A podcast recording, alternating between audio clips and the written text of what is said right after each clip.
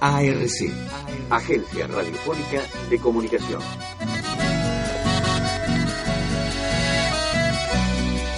Edmundo Pérez. Edmundo Pérez. Un destino. Un destino. En dos hileras. En dos hileras.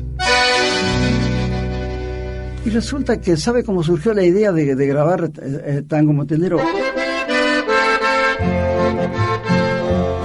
En el año 65 me habla la, la, delegación de Entre Ríos que iba a Posada Misiones para acompañar las danzas. Que, eh, yo no sabía un pito lo que iban a bailar. Entonces lo difícil que era este, acompañar las danzas. Hay que respetar la coreografía. Bueno, y me iban pasando las cosas. Demoraba dos días para llegar al tren a Posada Misiones, que allá al festival. Y me iban pasando las cosas en el tren. Y cuando llegamos allá, este, iban a bailar una chamarrita de Aníbal Zampacho. Y bueno, la, aprendí enseguida. Y estamos, estaban todos los patriarcas con nosotros, estaba Santos Tala, Pepe Pirro, Zapata Soñé, todos ellos. Cuando escucho, yo nunca había tocado chamarrita, este, porque, ¿qué se había escuchado? Pero, bueno, cuando yo escucho ahí en Posada, estábamos ensayando, digo, mira, esto es como el tanguito, no se decía tanguito montielero, tanguito liso, esto es como el tanguito liso, según la zona era el nombre. Y cuando dije eso de tanguito, se paró Santos Tala, ver, eso es tanguito, claro.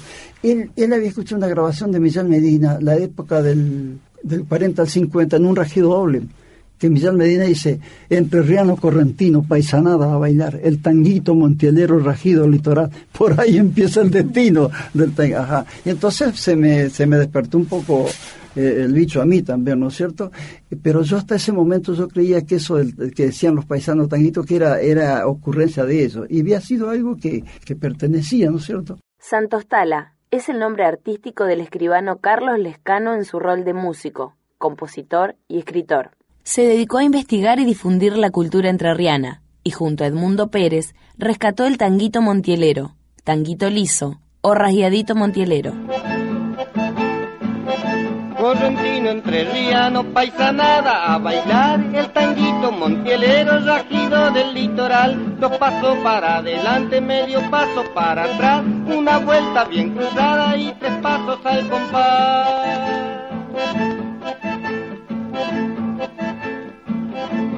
Ney, ney, qué bueno que peche patrón, don José que allí llegó y dentro en el coche la gurí, la gurisa del compadre don Zenón, el turco. Que le suele gustar bailar el tanguito, el sobrepaso y el amor.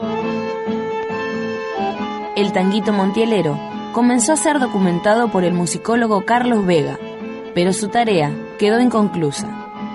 Edmundo Pérez nos cuenta la historia del rescate y registro de ese género musical entrerriano.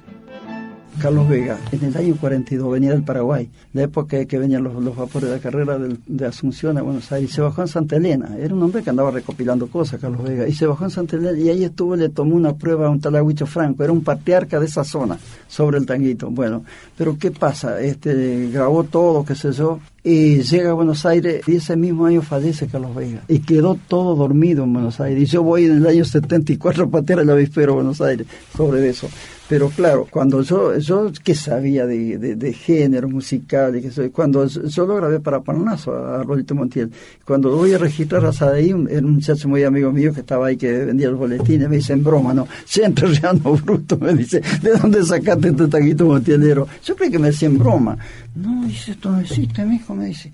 Y había un señor parado al lado mío, un hombre alto, este, morocho así, y me llama, pibe, me dice, vení, 40 años atrás, vení, pibe, no discuta más y eh, este, esto lo pagamos nosotros, no, le digo, le pagará usted, yo socio soy todavía.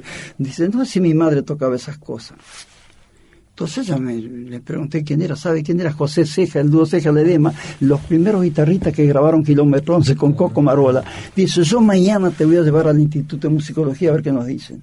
Parece que, claro, quedó todo dormido, este hombre falleció, no puedo hacer nada, entonces este, eso nos sirvió para poder documentarlo, el Tañito Matelero. En la loma el arbolito se queja que está solito aguantando surestadas, me da pena el pobrecito. En la tarde montielera, yo también a mi manera, estoy solo y pobrecito, esperando a mi torcar, para calmar mi soledad, hago sonar a mi acordeón un rajeadito montielero que alegre mi corazón aflojelado serafín, a la chirú que baile al fin, que el mozo aquel que cabeció, buena intención le prometió.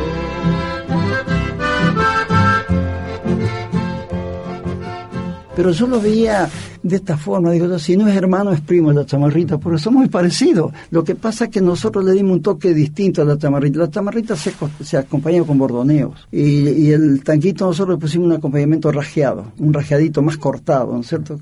Ah, eh, para, para que no sea igual pero son muy parecidos, ¿no es cierto? Pero son cosas que han dejado nuestros antepasados, ¿no es cierto? Y bueno, y a mí me tocó, ya le digo, este, tirar la, primera piedra, pero siempre lo aclaro. Yo no inventé, lo único que, que yo quería componer una melodía propia, no que fuera bonito Montiel, después se han grabado mucho. Edmundo Pérez no bajó los brazos frente a Sadaic, la Sociedad Argentina de Autores y Compositores. En 1974 logró que se autorice de palabra al tanguito montielero. En 2007 completó los trámites y al fin quedó registrado como un subgénero dentro del folclore. Yo soy nacido monte adentro entre Palma y Caranday y tengo un rancho florecido de espinillo y andubay. Con el cantar de la calandria me aclarar debajo de un verde encendido del rojizo cardenal. El caburé, fuerza de payea, verde pional del algarrobal. En la maraña impenetrable se esconde la yarará. El baile del tanguito montielero no tiene una coreografía determinada. Se presta al abrazo y a la libertad se bailaba, no, no había trabajo profesional, lo digo, porque yo fui el primero que grabé eso. Se bailaba en, los bailes familiares, ¿no es cierto?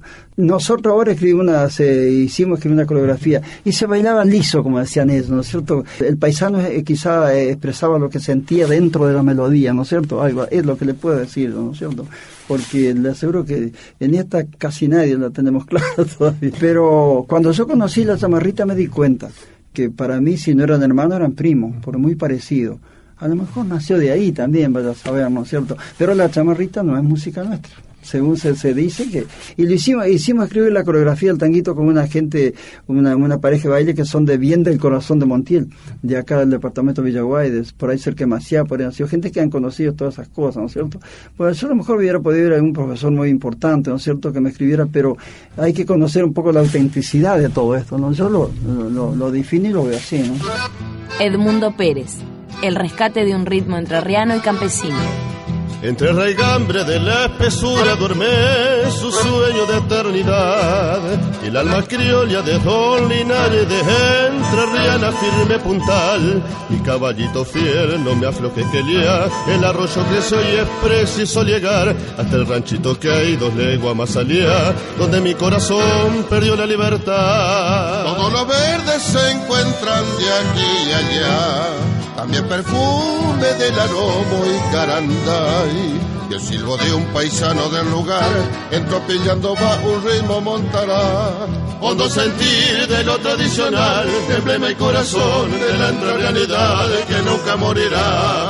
Un acordeón, un guitarrear, un buen cantor, ¿qué más? Un acordeón, un guitarrear, un buen cantor, ¿qué más?